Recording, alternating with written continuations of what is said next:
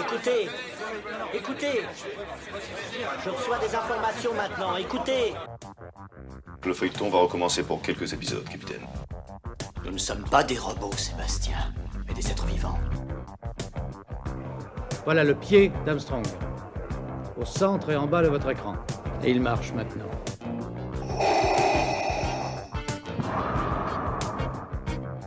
On peut dire aujourd'hui que la science-fiction est bel et bien partout. Tu veux dire qu'on est dans un programme informatique Est-ce vraiment si invraisemblable Le dormeur doit se réveiller. Non, c'est de la science-fiction. Bonjour à toutes et à tous, vous écoutez C'est plus que de la SF, le podcast hebdomadaire sur la science-fiction animé par l'œil de chéri et produit par ActuSF. Cette semaine, on a décidé de revenir sur un classique, vous connaissez peut-être 1984 de George Orwell. Si vous ne le connaissez pas encore, lisez absolument ce livre. Ce chef-d'œuvre de la science-fiction publié en 1949 continue de marquer les esprits. Il imagine un univers dystopique quasiment ultime où les citoyens sont soumis à Big Brother et son régime totalitaire. L'année 2021 a vu le roman d'Orwell tomber dans le domaine public et de nombreuses adaptations ont fleuri en bande dessinée ou beaux livres. On a donc lu ce qui a été publié et nous avons décidé d'inviter l'album que nous avons préféré. Cela tombe bien car il vient de remporter le prix BD FNAC France Inter. L'auteur et dessinateur Xavier Coste est avec nous pour qu'il réponde à cette épineuse question. Comment dessiner 1984 Voilà. Une fois n'est pas coutume, si vous voulez recevoir un album chez vous, nous faisons gagner des exemplaires sur notre site internet. Il suffit d'aller sur la page du podcast et de répondre à deux questions. J'en profite pour remercier les éditions Sarbacane qui euh, enverront euh, ensuite l'album. On va se mettre dans l'ambiance avec cette bande-annonce de l'adaptation du film de 1984 par Michael Radford. Des extraits ponctueront ce podcast et nous finirons également par la musique du groupe It Mix. Bonne émission à vous. In 1949, George Orwell had a vision of the future. Today, that vision is still a best-selling novel, and his prophecy remains as terrifying as ever. If you want a vision of the future, Winston, imagine a boot stamping on a human face forever. A future where freedom becomes slavery, where privacy is forbidden, the past forgotten, and where living people simply vanish. Yet one man and one woman dare to love. Can you get Sunday afternoon off? Yes, Take this.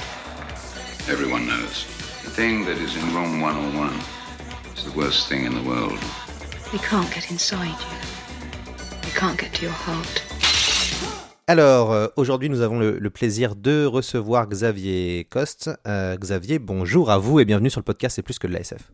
Bonjour et merci pour l'invitation. Alors, Xavier, euh, la première question va être assez simple.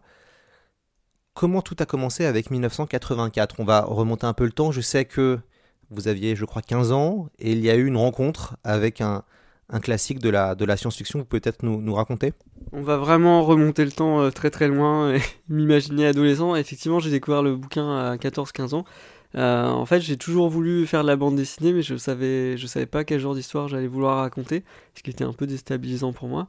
Euh, et je faisais une série d'illustrations euh, dystopiques, très influencées par Anki Bilal, on va pas se mentir. Ma professeure d'art plastique est tombée sur cette série de dessins et, euh, me demande si j'étais en train d'illustrer 1900 1984. Moi, j'avais jamais entendu parler du roman, j'avais même pas entendu parler du film. Du coup, euh, le premier truc que j'ai fait, c'est euh, c'est d'aller acheter le roman et j'ai été vraiment saisi par, cette lecture. C'est le roman qui m'a le plus marqué et en plus, ça a été une énorme évidence d'un point de vue d'adaptation. c'est qu'à la première lecture, je visualisais déjà une adaptation en BD et j'avais plein, plein d'images qui me venaient en tête et une frénésie de, de dessin. Depuis, depuis, le, depuis lors, euh, j'ai rencontré pas mal euh, d'éditeurs et, j'ai- je n'ai fait que leur parler cette adaptation. Malheureusement, ça n'a jamais pu se faire pour euh, une simple question de, de droit. Il a fallu que j'attende euh, 2021 et que l'œuvre d'Orwell soit dans, dans le domaine public pour pouvoir concrétiser, concrétiser mon rêve. Quoi. Alors 1984 euh, a été déjà adapté au cinéma. Il y a une vision très claire du, visage de Big Brother. Il y a différentes visions qu'on peut trouver sur Internet. Comment on fait pour créer un univers visuel nouveau et arriver à sortir des représentations qu'on connaît Euh, Donc je pense notamment à l'excellent film de Michael Radford euh, et, l'adaptation de 1984. Le plus simple, c'est de pas pas les regarder. Euh, J'en avais un souvenir très précis. C'est vrai que le, film visuellement reprend euh, toutes les descriptions d'Orwell et il, est, très fidèle en ça. Et je trouve qu'il a une très belle ambiance. Euh, on est dans une ambiance un peu vert, vert de gris aussi, donc visuellement il est, il est, assez fort. J'avais souvenir aussi de plans avec des hélicoptères. Mais pour moi, l'enjeu c'était de d'en faire quelque chose de différent et de de, ne pas reprendre tous les codes qu'on qu avait euh, dans dans l'inconscient euh, collectif euh, par rapport à 1984. Euh, mon enjeu, c'était d'adapter le texte en étant le plus fidèle possible, mais d'essayer d'ouvrir une, une, nouvelle voie dans la représentation qu'on s'en faisait. Et pour moi, ça passait notamment par le, le fait de mettre de côté le, le, côté monde ouvrier qu'on retrouve dans le roman. Euh, tous les personnages sont en bleu de travail, il euh, y a une ambiance qui n'est pas sans rappeler euh, les temps modernes de Charlie Chaplin finalement, et moi je voyais plus la, la, défense à, à 8 heures du matin, et, même au niveau de l'architecture, j'ai voulu représenter des immeubles qu'on trouve en région parisienne, notamment à Noisy-le-Grand, pour l'ancrer dans quelque chose de plus présent, et, je trouve que le fait de m'être affranchi de la représentation euh, tel que Corwell la décrivait, ça permettait de donner plus de corps euh, finalement au texte. Euh, être infidèle euh, finalement me permettait d'être plus fidèle euh, au texte, je pense. Alors ce qui est intéressant, c'est qu'il y a plusieurs ambiances visuelles et ambiances de couleurs en fonction de là où on est. Euh, quand on est dans la rue, c'est le rouge euh, qui, domine, le noir et rouge qui domine. Quand on est euh, au bureau, au ministère de, la vérité, c'est plutôt le, jaune. Et puis quand on est dans les, dans les cachots secrets avec la salle 101, c'est plutôt le bleu. Vous avez décidé ça comment en fait, cette gestion de la couleur en fonction des endroits? C'était important pour moi de segmenter le, le livre, parce qu'il fait 230 planches. Et, et j'avais envie qu'on ait des repères, des repères visuels assez forts. Déjà par euh, les pleines pages que j'utilise euh, assez souvent. Et aussi par euh, ce code code couleur et c'est quelque chose que j'apprécie moi en, en, tant que spectateur de cinéma notamment. C'est d'avoir des films qui utilisent très peu de couleurs mais qui soient vraiment fortes et qui vous restent en tête. Moi mon objectif c'est d'être une sorte de Big Brother de, de, rentrer dans votre cerveau. Et une fois que vous avez lu mon album vous ne faites qu'y penser penser à des jaunes très forts des gros des rouges très présents et, euh, et ça permettait aussi je pense de donner plus de plus de chair euh, à, la lecture parce que c'est un, un, roman qui est, qui est, quand même très riche et, ça permettait de, de, de, faciliter, je pense, la lisibilité euh, de l'ensemble. Mais, mais au départ, j'avais prévu de le faire entièrement en noir et blanc. Et euh, après en avoir discuté avec mon éditeur et lui avoir montré les premiers essais, on trouvait tous les deux que c'était un résultat trop attendu. Euh, euh, c'est vrai que moi, il m'a poussé à utiliser des couleurs plus fortes que ce que j'aurais fait en temps normal. D'ailleurs, sur le résultat imprimé, on a poussé les couleurs par rapport à ce que j'avais fait euh, quand je faisais les planches, euh, justement pour aller vers quelque chose de, plus pop que ce que je fais euh, d'habitude. Seul un esprit discipliné peut voir la réalité, Winston. Cela exige un acte d'autodestruction, un effort de la volonté. Vous rappelez-vous avoir noté dans votre journal La liberté, c'est la liberté de dire que deux et deux font quatre. Combien de doigts je vous montre là, Winston? Quatre. Et si le parti dit que ce n'est pas quatre, mais cinq doigts, alors combien? Cinq. Comment vous avez géré la question de la violence? Euh, 1984 est une œuvre assez violente, euh, pas forcément dans ce que, enfin c'est plutôt dans la description de ce que Orwell fait de ce monde-là. On se souvient, je pense pour ceux qui l'ont lu tous, de la fin qui est euh, assez traumatisante avec une vraie torture psychologique. Comment vous avez géré la question de la violence? Puisque finalement, on la voit assez peu. Il n'y a pas beaucoup de, il n'y a pas de sang. Il y a des moments violents évidemment, mais euh, on a l'impression qu'elles sont atténuées et en même temps pour se plus se concentrer sur la question des psychologiques. Ouais, c'est bien vu. Euh, je me suis beaucoup posé la question euh, en, tant que dessinateur. Euh, moi, j'ai besoin de ressentir les émotions que je dessine. Et, c'est vrai que là, pour les scènes de violence assez importantes, j'ai préféré faire, le parti d'atténuer les, choses. Et par contre, il y a vraiment une violence sous-jacente qui est plus une violence psychologique. Mais pour la violence physique, c'est quelque chose avec laquelle j'ai du mal. Et je trouvais que le, le roman était suffisamment dur mais quand vous lisez le roman, vous avez des images mentales et, et je voulais pas avoir des représentations euh, graphiques qui soient trop évidentes et qui, qui, qui soient trop, trop, lourdes à digérer pour le lecteur. Il avait déjà tout le texte euh, suffisamment dur à encaisser, je voulais pas en rajouter dans, dans le morbide. Comment vous avez euh, travaillé? Ça a pris combien de temps à faire cette euh, adaptation à peu près? Et, et qu'est-ce qui a été le, le plus euh, peut-être difficile à faire? Euh, J'ai passé presque trois ans euh, sur ce livre.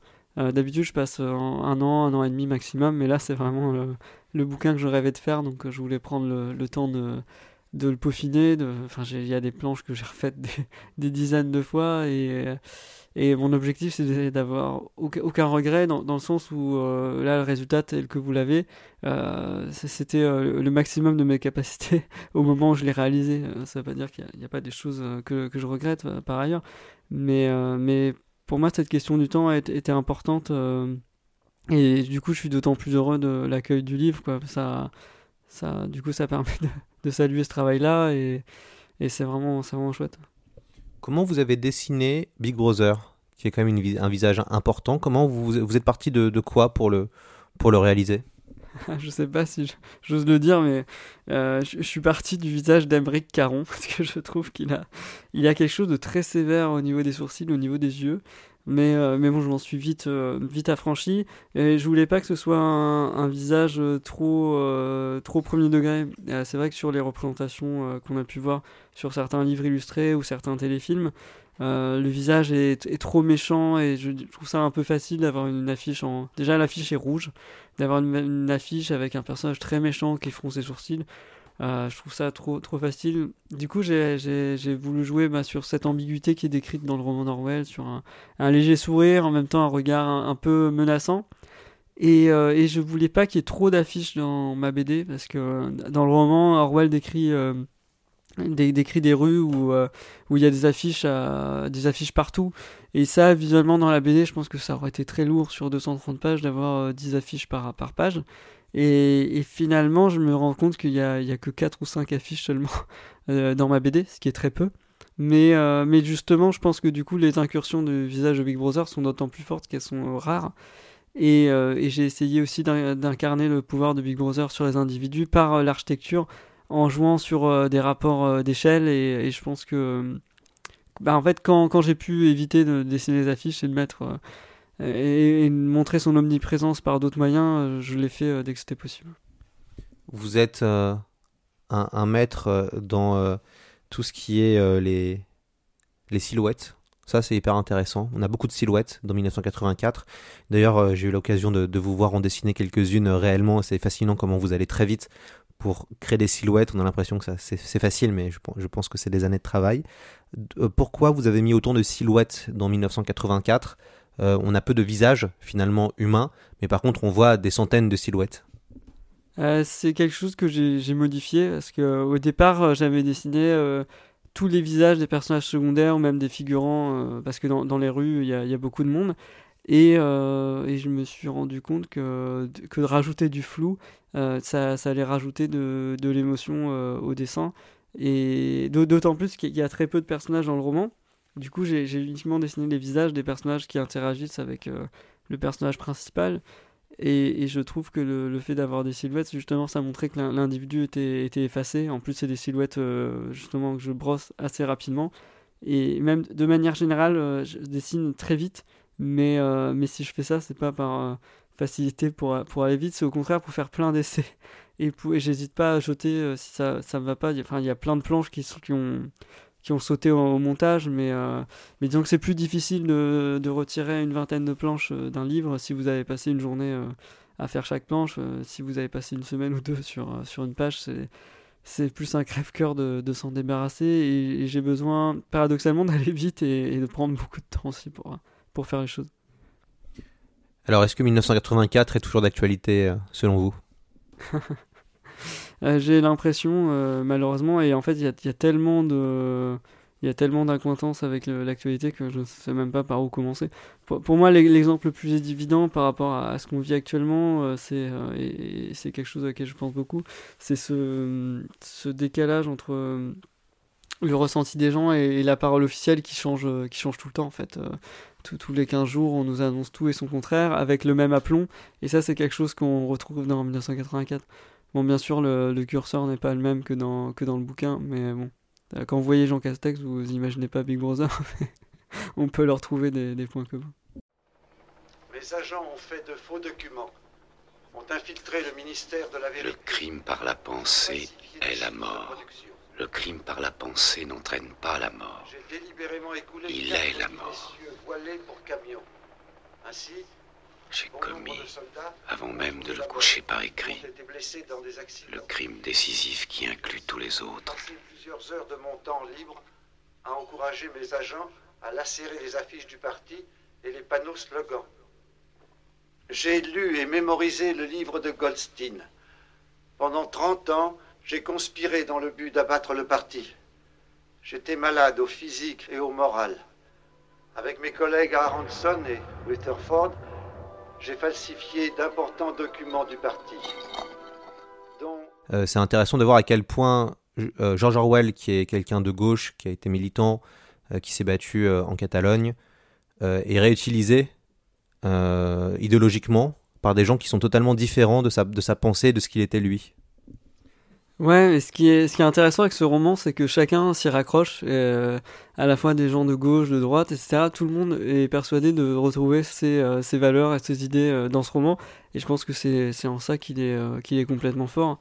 Après, bon, c'est vrai qu'on m'a demandé plusieurs fois, euh, mais que penserait George Orwell aujourd'hui, des gens qui se réclament de lui, mais, euh, mais c'est vrai que j'ai- j'aime pas faire euh, parler, les morts, et, euh, et c'est vrai que la, gauche à laquelle il se rattache aujourd'hui, peut-être pas la, à, l'époque, n'est pas, forcément la gauche d'aujourd'hui. Et, euh, et en soi, je pense qu'il a ses opinions, ça, ça le regarde. J'ai déjà peur qu'il se retourne dans sa tombe en, en voyant mon livre, je- j'espère pas.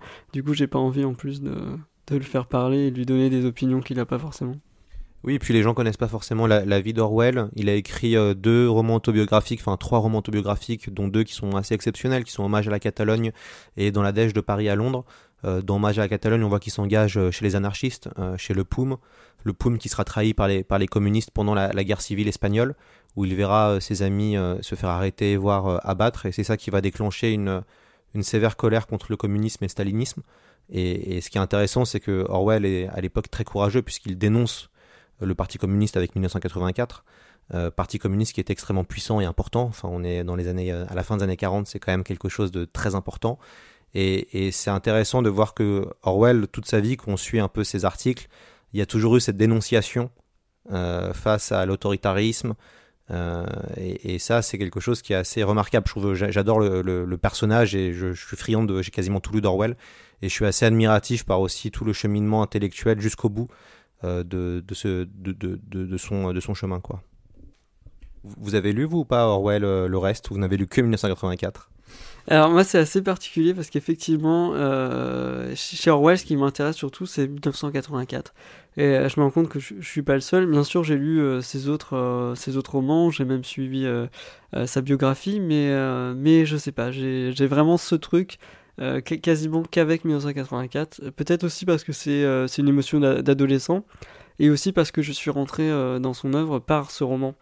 Et c'est vrai que quand j'en discute avec les lecteurs, ceux qui sont plus sensibles à ces autres travaux, généralement on les ont découverts avant d'avoir découvert, découvert euh, 1984. Alors, peut-être sur l'autre grand personnage de, du roman, et, et je pense que pour moi c'est le meilleur personnage, c'est O'Brien, qui je trouve, euh, que je trouve incroyable, et, euh, fascinant et effrayant. Euh, le, comment vous avez décidé de le mettre en scène, ce, ce, ce, méchant finalement? Ouais, je pense que les personnages les plus intéressants, mais comme dans quasiment toutes les œuvres, sont les personnages secondaires, euh, et c'est eux qui font évoluer le personnage principal. Euh, O'Brien, je voulais, je voulais vraiment lui donner une certaine stature, une certaine euh, élégance, parce que c'est un personnage très ambigu. Euh, D'abord, il est perçu comme, euh, il est perçu très positivement par le héros Winston Smith, euh, qui est persuadé qu'il est de son côté, et d'ailleurs c'est ce que O'Brien lui laisse croire. Et petit à petit, il commence à, il commence à asseoir une autorité sur, sur Winston et c'est pas quelque chose qu'il qu'il voit venir. Et ça, je trouve que c'est un rapport de force qui est hyper intéressant. Et c'est vrai que c'est un personnage que j'ai eu, eu du mal à trouver graphiquement. Euh, je voulais à, la, la fois montrer que c'était quelqu'un de pas tout jeune, en même temps lui donner une certaine stature. euh, et, bon, et, puis, et puis aussi, euh, mine de rien, j'essaye de sortir de, de mes facilités graphiques et de dessiner les personnages que j'ai l'habitude de faire. Et, du coup, je pense que c'est. bah, je, je suis plutôt content finalement du résultat que j'ai trouvé parce que ça a été d'autant plus dur sur, sur, lui. pour, pour Julia, c'est vrai que c'est un personnage aussi qui le, confronte à, plein de choses, à plein de problématiques. Et, je, je sais pas pourquoi, moi j'ai toujours visualisé avec une, une chevelure euh, très blonde pour lui donner un, côté aussi presque diaphane euh, dans ses apparitions, alors que dans, le roman elle est toujours décrite comme étant brune euh, avec un, une, coupe au carré et, et c'était important pour moi aussi de, sortir de la représentation visuelle qu'on en avait notamment par le film de Michael Radford. Et pour le personnage principal, visuellement j'ai essayé de lui donner euh, une, une, ambiguïté avec, euh, euh, en, lui, dessinant des lunettes, tout simplement. Ça me permettait d'occulter son regard sur quasiment toutes les cases et de, de dessiner ses yeux quand l'émotion devait être importante. Et, et, ça permettait de l'envelopper d'une certaine aura de, de mystère. Par, parfois, il est, il est, dessiné aussi comme une silhouette brossée, comme tous les autres personnages, et c'est juste sur le visage que je dessine des détails. On parlait d'architecture tout à l'heure, euh, c'est le brutalisme, c'est ça, vous, l'architecture qui vous a plutôt inspiré pour créer euh, ce monde euh, froid et, et, un peu effrayant? Oui, tout à fait, et, c'est quelque chose que j'avais pas vu venir. Parce que quand j'ai commencé à travailler sur l'album, je voulais dessiner une sorte de brume permanente. Et donc les décors étaient extrêmement flous et j'avais pas ce côté architectural omniprésent. Et c'est quand j'ai découvert l'architecture brutaliste que, ça m'a ouvert euh, des portes euh, assez dingues et j'y connaissais absolument rien en architecture quand j'ai commencé euh, à bosser sur l'album. Et ça, me fait drôle parce qu'aujourd'hui j'ai beaucoup d'architectes qui viennent me voir en dédicace, qui reconnaissent les bâtiments, etc. Et c'est vraiment quelque chose qui me passionne. De manière générale, je trouve ça intéressant quand on commence un projet. c'est important d'avoir une idée de ce qu'on va faire, mais c'est important aussi dès les premières pages, dès les premiers essais, de d'aller dans une voie qu'on n'aurait pas imaginé faire et, euh, moi je me suis toujours attaché au dessin de personnages sur mes précédents albums d'ailleurs souvent je dessinais des personnages en gros plan parce que vraiment c'est ce que je préférais faire c'était les visages et là sur ce bouquin-ci au contraire euh, on voit quasiment pas les personnages et finalement j'ai pris un j'ai pris un pied fou à dessiner euh, des décors alors que c'est vraiment quelque chose que je que j'aimais pas faire et l'architecture brutaliste c'est un, truc qui me passionne à tel point que que tous les jours, je passe, mon temps à, regarder des photos de bâtiments brutalistes euh, et, et, à chaque fois, ça me, donne des, ça me donne envie de prendre les crayons et ça, ça me donnerait presque envie de faire une suite à 1984, tellement j'ai encore d'autres images à créer autour de cet univers. L'architecture brutaliste qu'on peut retrouver notamment dans le film euh, Dune euh, de, de, Denis Villeneuve. vous avez sorti votre album avec d'autres concurrents. finalement, il y a eu trois éditeurs, je crois, ou quatre éditeurs qui ont sorti des, adaptations. Vous, me faites un, petit signe de main pour me dire cinq éditeurs qui ont sorti leur vision de 1984. Euh, c'est pas forcément évident, je suppose, qu'on est euh, face à de la concurrence comme ça directe. Comment vous l'avez vécu, vous? Ça a été complètement euh, déstabilisant, mais je pense pour, pour tout le monde. Après, je sais pas quel est le rapport des autres auteurs avec cette œuvre, mais, mais c'est vrai que c'était frustrant pour moi de porter ce projet depuis plus de 15 ans de pas réussir à le faire pour une question de droit et ensuite de voir qu'on était 5 euh, euh, sur, sur le coup. Euh, et, Mais, mais ceci dit, je pense que les albums sont tellement différents. Finalement, il y, en a pour tous les goûts. Et aujourd'hui, un lecteur très friand de bande dessinée qui souhaite lire 1984 et qui, qui trouve qu'il n'y a aucun album qui lui corresponde serait quelqu'un de très, très difficile, je, je, je pense alors, ce qui est intéressant, c'est que tout le monde a adapté 1984, mais personne n'a essayé de faire soit de préquel, soit de suite. Comment vous expliquez euh, ça? Bah là, je vais spoiler parce que effectivement, euh, la, question d'une sorte de suite euh, me, traverse l'esprit, pas par opportunisme, mais plus par, pour, en réponse par rapport à tout ce qu'on vit actuellement et qui me pose beaucoup de questions. Mais, euh, mais je trouverais sera prétentieux de, de, faire un bouquin et de l'appeler 1985 euh, par exemple.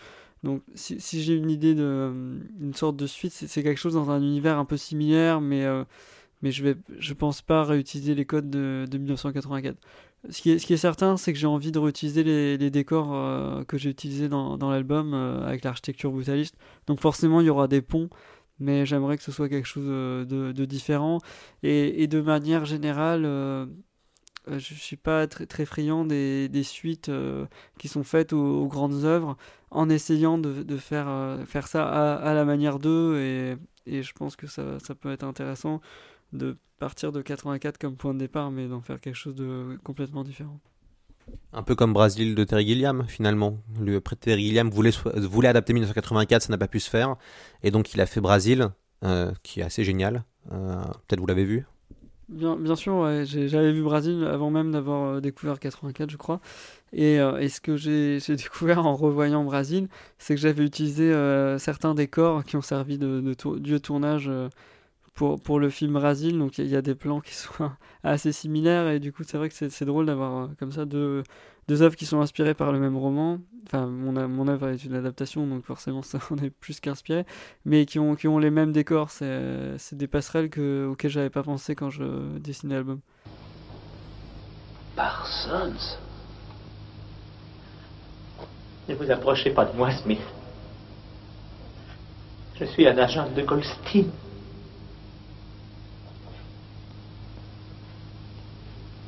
Je, l'ignorais moi-même.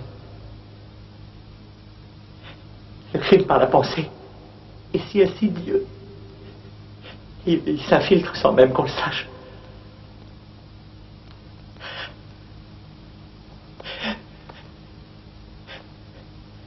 Ma fille l'a découvert. Je suis très fier de cette petite. Très reconnaissant d'avoir été démasqué avant qu'il ne soit trop tard.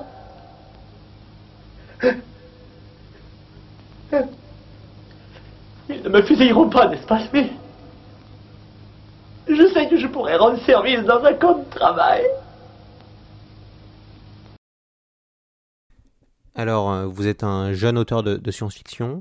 Euh, c'est quoi votre rapport avec le, genre de la SF Je crois que vous, voulez continuer à faire de la SF en bande dessinée. Euh, notamment le voyage temporel, d'après ce que j'ai cru comprendre.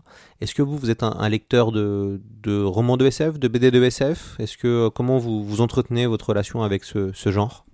C'est une relation très particulière pour moi parce que c'est le genre que j'affectionne le plus. Mais euh, sur mes autres albums, euh, finalement, c'est pas c'est pas quelque chose que j'ai exploré. J'ai fait plus des biographies ou des des BD historiques. C'est quelque chose que j'aime beaucoup aussi, mais mais en tant que spectateur, en tant que lecteur, c'est vraiment la, SF qui me guide. Euh, j'avais fait une incursion dans la science-fiction avec une BD qui s'appelle euh, Le lendemain du monde euh, chez Casterman, qui, est juste, justement née de cette frustration de ne pas pouvoir faire 1984. Et je, crois que tant que je m'étais pas confronté à 84, j'osais pas finalement aller dans, dans, ce, dans cet univers-là. Et, aussi les, quelques fois où j'ai présenté des projets de science-fiction à des éditeurs, euh, ils n'avaient pas l'air très convaincus parce que pour eux, euh, la, SF en BD, c'était forcément quelque chose euh, qui se passe dans l'espace, avec des, vaisseaux, de la technologie, etc. Alors que moi, ce qui m'intéresse dans la science-fiction, c'est vraiment quelque chose de, finalement assez neutre ou assez posé, avec des réflexions sur aujourd'hui. On n'en avait pas la même vision des choses et ce qui est certain c'est que je pense que là il y a d'autres auteurs notamment en BD qui ont ouvert euh, des portes euh, vers la BD d'anticipation.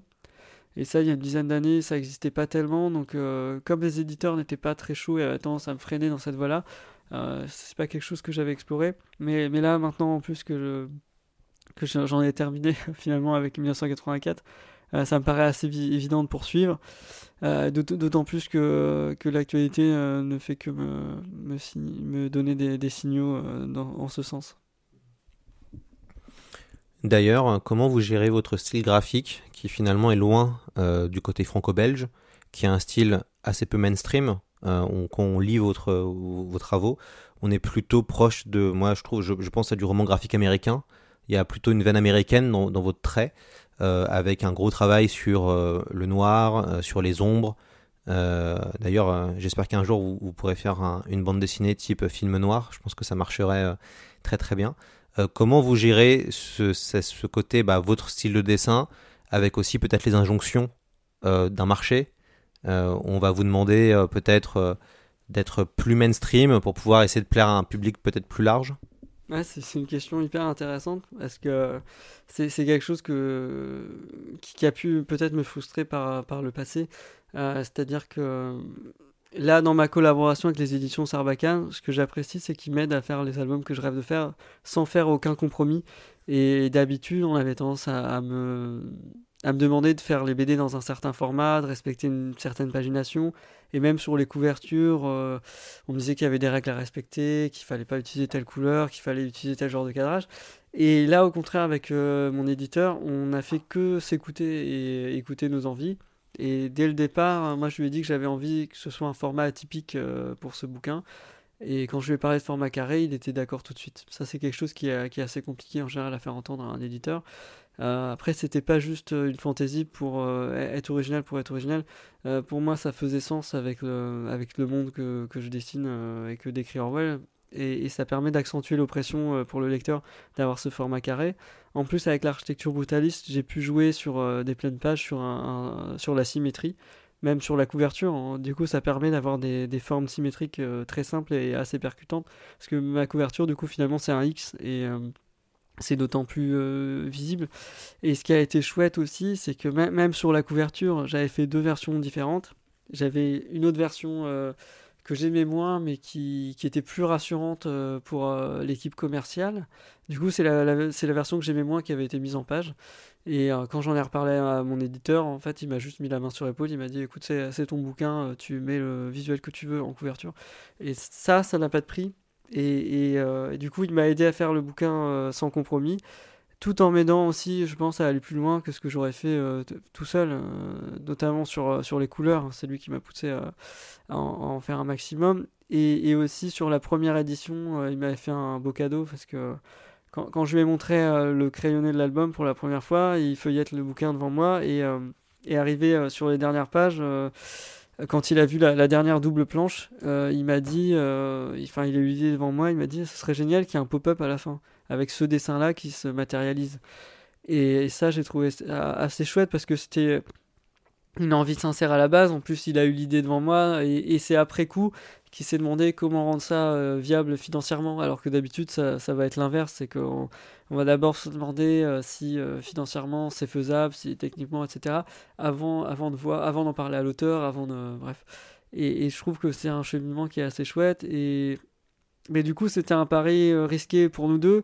Et jusqu'au bout, jusqu'au moment de la sortie, moi j'avais très peur que le, que le bouquin marche pas. En plus, je me suis dit, si ça marche pas, euh, finalement il avait peut-être raison, il aurait fallu prendre l'autre couverture que, que j'aimais moins. Donc euh, je, suis vraiment heureux euh, que, que le fait qu'on soit écouté, finalement, ça ait payé.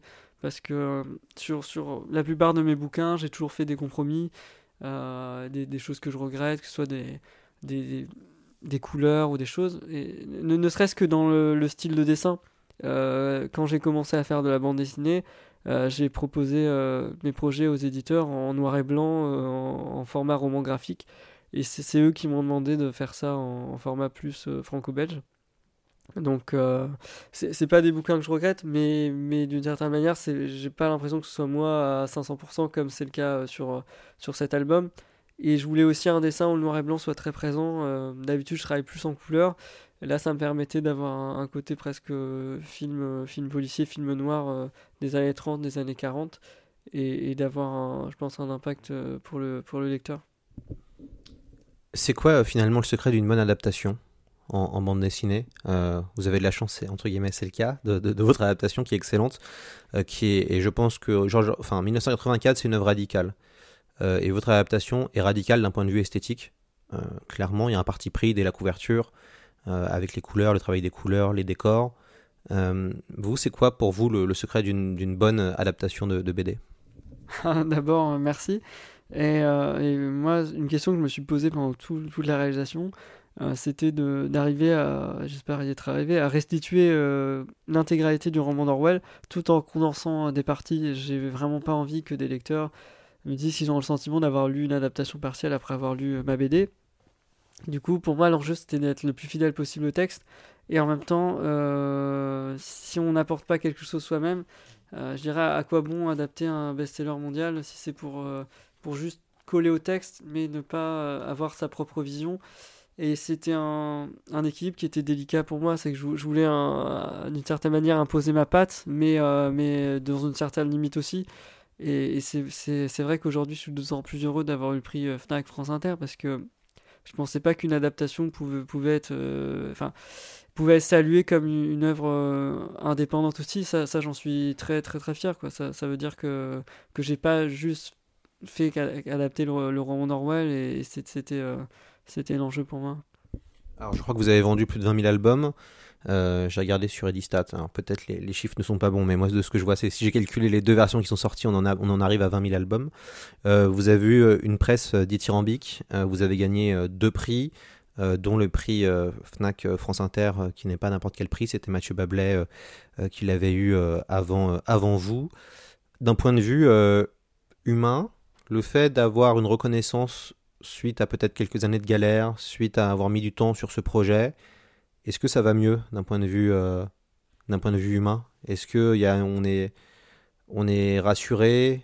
Est-ce que je pose la question parce que j'ai vécu la chose avec avec le MOOC Dune et tout sur Dune, où le fait d'avoir une reconnaissance sur son travail fait que d'un point de vue voilà humain, euh, on, arrive à quelque chose et on et finalement il y a un avant et un après puisque euh, toutes les angoisses qu'on avait peut-être sur notre capacité de travail ou nos capacités à faire quelque chose de bien il y a une forme de, d'épiphanie puisque ça fonctionne. Bah, c'est un livre qui est en train de complètement de changer ma vie euh, d'une certaine manière. Euh, c'est vrai que là, on, se dirige vers les 50 000 exemplaires euh, vendus. et clairement, sur mes derniers bouquins, on n'était pas dans, dans, la même catégorie. C'est assez phénoménal ce qui m'arrive, d'autant plus que effectivement mes derniers bouquins n'ont pas eu la réception que j'en attendais, que l'éditeur en attendait. Et, ça, fait, ça va faire 12 ans que je fais de la bande dessinée. Et aussi, j'ai besoin de gagner ma vie euh, comme tout le monde. Donc pendant que je travaillais sur 1984, euh, je me, me, disais constamment que, qu'en gros, c'était la BD de la dernière chance et, et que si ça, si ça prenait pas cette fois-ci, je préfère arrêter.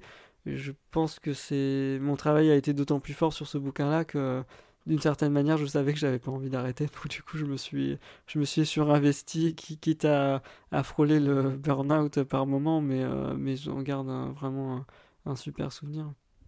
Ça faisait quoi d'adapter 1984 et de vivre la pandémie, de vivre le confinement? Euh, c'est, ça fait. Vous, avez, est-ce que vous avez vécu la sensation que finalement vous étiez rattrapé par, euh, par la fiction j'avais eu l'impression d'être devenu complètement fou. Parce que ce qui m'intéresse dans mon travail d'auteur, c'est justement de, de faire des bouquins qui, n'ont aucun rapport avec l'actualité ni avec le quotidien. Donc là, en l'occurrence, c'était raté. Et comme euh, j'ai passé trois ans dessus, quand j'ai commencé à bosser dessus, on avait un quotidien qui était euh, assez rose par rapport à aujourd'hui. Et de terminer pendant le premier confinement, comme ça a été le cas, euh, c'est quelque chose que j'ai assez mal vécu. Quoi, parce que il y, avait déjà l'actualité qui était assez, incroyable. Et puis euh, en espèce d'emballement enfin on devenait fou. Euh, je me, souviens que quand j'étais en train de finaliser les dernières pages euh, j'entendais par exemple qu'à Nice il y avait des drones qui survolaient les rues pour, pour dire aux gens de rentrer chez eux etc de vraiment rester à plusieurs mètres de distance. Et là on avait l'impression à la fois d'avoir basculé dans la folie et dans la, dans la science-fiction je suis pressé qu'on sorte de tout ça. Et à, tel point que, que là, j'ai beaucoup de projets d'anticipation euh, dans, le, dans la lignée de 1984, mais j'avais besoin de faire une pause et de faire un, un bouquin sur un sujet euh, tout autre, euh, ne serait-ce que pour me préserver en tant qu'être humain. D'ailleurs, justement, s'il fallait, s'il fallait adapter d'autres livres de science-fiction, est-ce qu'il y a une envie particulière? Est-ce que vous avez réfléchi à ça? Après 1984, euh, quelle autre euh, œuvre vous intéresserait d'adapter? Ah ben, je, je, suis sur le coup, mais je peux pas en dire plus. Euh, ou, ou, alors vous me garantissez que qu'il n'y a pas de témoin, mais j'en doute. euh, affaire à suivre. C'est vrai qu'il y, y, y, a un autre grand roman d'anticipation de, de, qui, est, qui m'intéresse beaucoup et, je, je, croise les doigts pour que ça puisse se faire dans les années qui viennent. Votre auteur préféré de, de SF, c'est qui? Alors c'est un auteur qui est, assez méconnu en France, mais c'est euh, Ballard. Euh, moi j'adore euh, j'adore son écriture, je trouve qu'il a, il a des idées extraordinaires. Et il est assez méconnu et assez mal aimé. Enfin, c'est vrai que les gens à qui je conseille ces bouquins sont rarement emballés et c'est quelque chose qui, qui, qui m'attriste beaucoup et, je trouve que son œuvre gagne à être connue. Après, je crois qu'il est très connu en Angleterre. Euh, il a écrit notamment un roman qui s'appelle Crash et qui avait été adapté euh, au cinéma.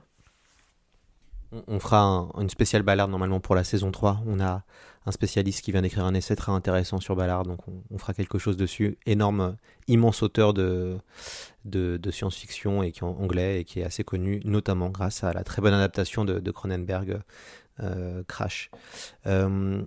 Peut-être pour euh, terminer, est-ce que souvent il s'est passé pas mal de choses qu'on sort un, album et, quand il y a le succès qui va derrière, est-ce que c'est quoi le, qu'est-ce que vous gardez est-ce qu'il y a eu des rencontres qui vous ont fait basculer? Est-ce qu'il y a eu Qu'est-ce que vous gardez de toute la partie promotion que vous êtes en train de vivre aussi en ce moment depuis un petit moment? Euh, Est-ce que voilà, il y a Qu'est-ce que vous gardez de, ce moment assez fort de cette sortie d'un album, du retour, des prix? Est-ce qu'il y a eu des choses qui vous ont vraiment touché, des rencontres qui vous ont plu? Une émotion assez incroyable euh, au moment de la sortie. Euh, enfin, le jour de la sortie, j'ai eu une, chronique sur France Inter et c'est ça qui a, qui a, quelque manière euh, déclenché mille, mille feux aux poudres. Parce que quelques jours plus tard, euh, du coup, j'ai eu la chance de faire l'émission d'Antoine de Caunes, Pop Pop Pop. Et, c'est vrai que pour moi, c'est la chose la plus dingue avec ce bouquin. C'est c'est un an plus tard, jour pour jour, refaire l'émission d'Antoine de Caunes sur France Inter pour annoncer le Grand Prix Fnac France Inter. C'est, pour moi, ça reste l'émotion la, la, plus, la plus importante, la plus puissante sachant que la frustration que j'ai eue par le passé, c'est de, de, mettre une énergie dingue dans un bouquin, passer un an et demi sur un livre, et puis de voir qu'un mois plus tard, il était plus dispo en librairie. Donc déjà d'avoir un livre qui vit, c'est quelque chose de nouveau pour moi, mais en plus de pouvoir célébrer euh, quelque chose au bout d'un an et, relancer euh, une mise en avant, c'était euh, c'était inespéré, donc c'est vrai que c'est un niveau émotion, c'est assez, assez incroyable. Vous, votre trace préférée de 1984, c'est quoi?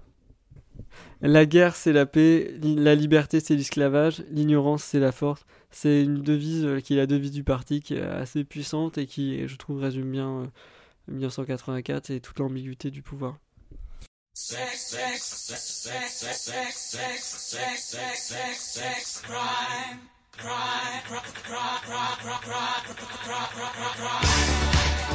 Merci beaucoup euh, Xavier Cos d'être venu euh, dans C'est plus que de la SF. Euh, votre livre pour l'instant est épuisé mais, mais plus pour longtemps j'espère. On peut le retrouver à la FNAC, c'est les FNAC qui ont les derniers, exemplaires. Un tirage de 10 000 axes va, notamment arriver prochainement dans les librairies. Donc j'encourage évidemment les, les, auditeurs à découvrir votre adaptation qui est excellente, qui est originale et qui est une, vraiment une belle déclaration d'amour à, à, ce chef-d'œuvre de la, science-fiction. J'espère que vous reviendrez euh, pour parler de votre prochaine BD, Xavier. Ah, avec grand plaisir. Bon, c'est dit, hein, c'est enregistré, hein, attention. à très bientôt dans C'est plus que, que de la SF.